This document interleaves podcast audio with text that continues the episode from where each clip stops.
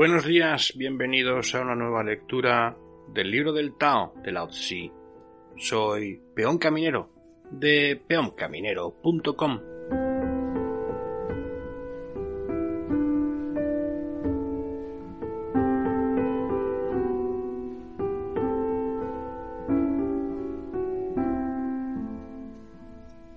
El poema de hoy, que es muy cortito, dice así.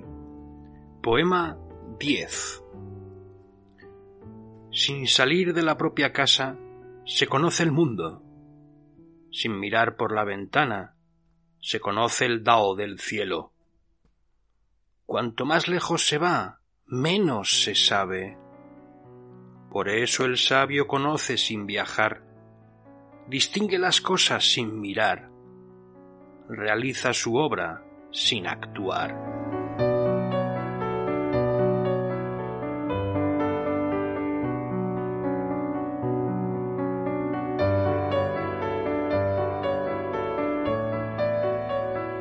Y ahora veamos lo que nos comenta Juan Ignacio Preciado acerca de este poema. Todos los comentaristas coinciden fundamentalmente en la interpretación de la teoría del conocimiento de Lao Tzu a la que está consagrado este capítulo. Es claro el desprecio del Lao Tzu por la práctica y la experiencia, por cuanto no son de ninguna utilidad para llegar a captar el Dao. Más aún, suponen un obstáculo en la búsqueda del Dao. Por eso dice que cuanto más lejos se viaja, cuanto mayor es la experiencia y el conocimiento del mundo sensible, menos se conoce la verdad del Dao. El conocimiento sensible queda, pues, descartado. Su teoría del conocimiento es de marcado carácter idealista. El único camino para conocer al Dao es una especie de intuición mística, una introspección reflexiva superadora de toda objetividad. Las técnicas concretas para conseguir dicha intuición fueron sin duda técnicas de meditación en las que se inspiró muchos siglos después el Chan budista. En el capítulo 15 aparece también un rechazo de la experiencia sensible. En el capítulo 54 se desarrolla esta postura hasta negar explícitamente el papel de la inteligencia en el proceso cognoscitivo.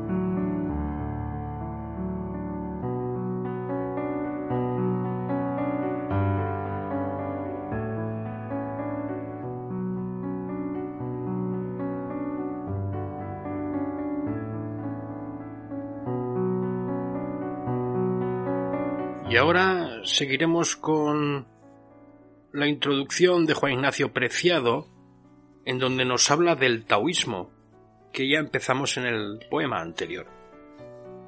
Dice así.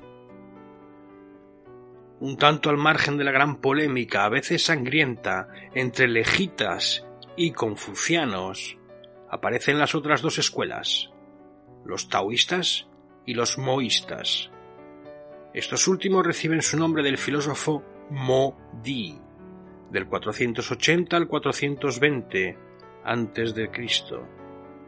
Antiguo confuciano, escindido y fundador de la principal escuela rival de de los Rujia durante un tiempo. Los moístas provenían en su mayor parte de las capas sociales de artesanos, campesinos libres y pequeños comerciantes. Por ello defendían el principio de confiar el gobierno a los hombres más capaces y de elevada virtud, con total independencia de su origen social. Sin embargo, su diferencia cardinal con los confucianos residía en el principio del amor universal, es decir, el amor a todos los hombres por igual, que preconizaban frente al matizado y jerarquizado Ren de Confucio. Según éste, se debe amar preferentemente a los propios padres, al propio soberano, al propio Estado. Y ahí, dicen los moístas, es donde se encuentra el origen de todas las guerras que enfrentan a los hombres y que deben ser condenadas. El pacifismo para ser más exactos, la condena de las guerras de opresión y agresión, es otra de las características del moísmo que, como vemos, ha encontrado en el amor universal el remedio definitivo de los conflictos armados. Para completar la visión global de esta escuela, diremos que mantiene la creencia en los espíritus y demonios, y considera al cielo como un Dios personal que rige los destinos del mundo, y cuya voluntad es que el hombre practique el amor universal y la justicia. Los castigos que el cielo puede imponer después de la muerte sirven, según Modi, para empujar hacia el recto camino a los hombres, egoístas por naturaleza. El fatalismo queda excluido. Es el hombre mismo y no el cielo, ni poder superior alguno, el responsable de su propia suerte. Contrastando con la relativa homogeneidad del pensamiento de las otras escuelas, la taoísta encierra en su seno una serie de corrientes de muy variadas características.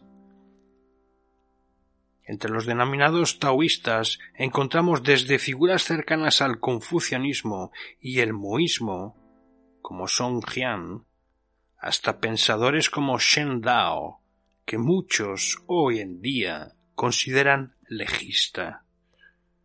Todos los taoístas, no obstante, coinciden en un punto. Su filosofía gira en torno a la noción del Dao. El Dao es para el taoísta lo que el Tian para el confuciano y el Fa para el legista.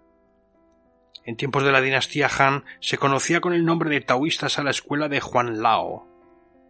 Las fuentes en que esta escuela se inspiraba pretendían remontarse, pues, a las doctrinas del emperador amarillo, Juan Di, y de Lao Dan. Juan Di, el emperador amarillo, es una figura legendaria. Según la tradición, él habría sido el patriarca del pueblo chino, el héroe que unificó el imperio, anterior a Yao, Shun, Yu y Tang, los reyes de antaño, venerados por Confucio. En opinión de Guo Moruo, el hombre, Huang Di, podría provenir de una modificación de Shandi, el emperador de lo alto, Dios. Otros ven en Huang Di una personificación del Dao, personificación de larga fecha, conservada y transmitida por ciertas corrientes taoístas de la época Zhang-Guo. De cualquier modo, el registro histórico más antiguo en que se menciona a Juan Di es una inscripción de un vaso ritual de bronce, en la que es presentado como antepasado de Qi Xuan Wan, el rey Xuan del estado Qi.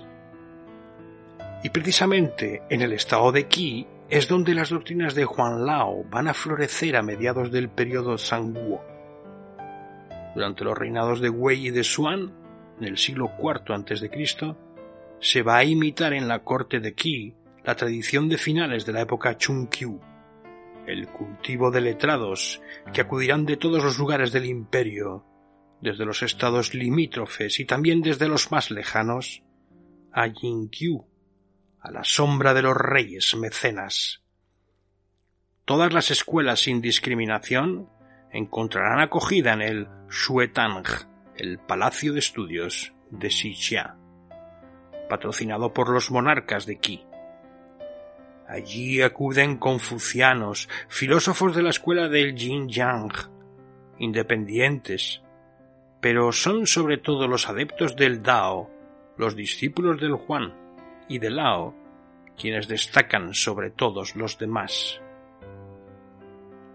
Dentro de esta escuela aparecen varias corrientes que, de acuerdo con la clasificación que de ellas proporciona un libro taoísta fundamental como el Xuanxi, se distribuirán en los siguientes filósofos principales: Song Jian y Jin Wen, el primero autor, según Wu Moruo, de algunos capítulos del Xuanxi.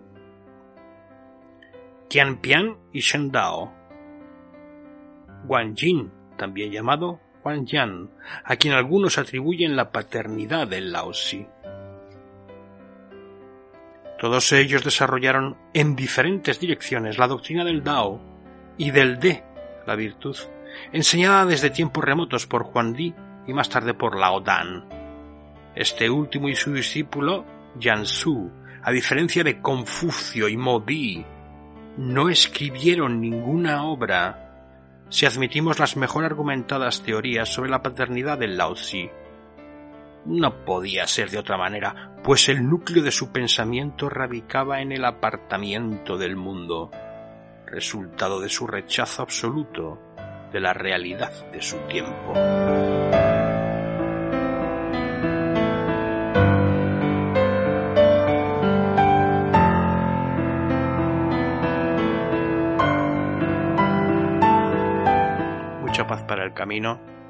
Un saludo. Hasta luego.